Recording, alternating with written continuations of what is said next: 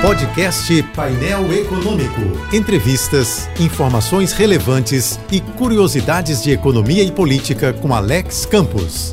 A exemplo de Donald Trump, Marcelo Crivella está demitido com aviso prévio. Daí que todo prefeito, governador ou presidente que não consegue se reeleger merece um obituário. De 2016 para 2020, Crivella perdeu 800 mil votos. Ele teve 1 milhão e 700 mil em 2016 e agora 900 mil em 2020. Ou seja, o atual prefeito foi derrotado pelos eleitores cariocas, que lhe deram uma grande sentença de reprovação. Não só da gestão administrativa, como também da gestão pessoal. Crivella foi julgado no Tribunal das Urnas como prefeito e como pessoa. Pode-se dizer que ele foi alvo de um referendo no qual foi duramente castigado. Assim como para os 800 mil eleitores que o abandonaram, o Rio também foi duramente castigado. Deu no que deu. Aqui jaz, descanse em paz, Crivella. Já de paz, o Eduardo, os cariocas esperam uma administração que possa resgatar seus melhores momentos como ex-prefeito. E esperam também uma postura que permita ao futuro prefeito, ele mesmo, reparar seus erros e não desapontar o terceiro voto de confiança, o terceiro mandato, a terceira chance que recebeu. Se Crivella promoveu a morte lenta do astral e do orgulho de sermos cariocas, caberá a Eduardo ressuscitar essa nossa dádiva perdida. A responsabilidade de paz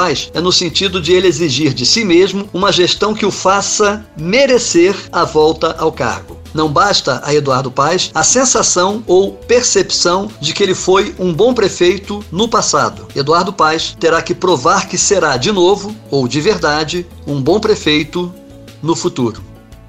Eu sou Alex Campos.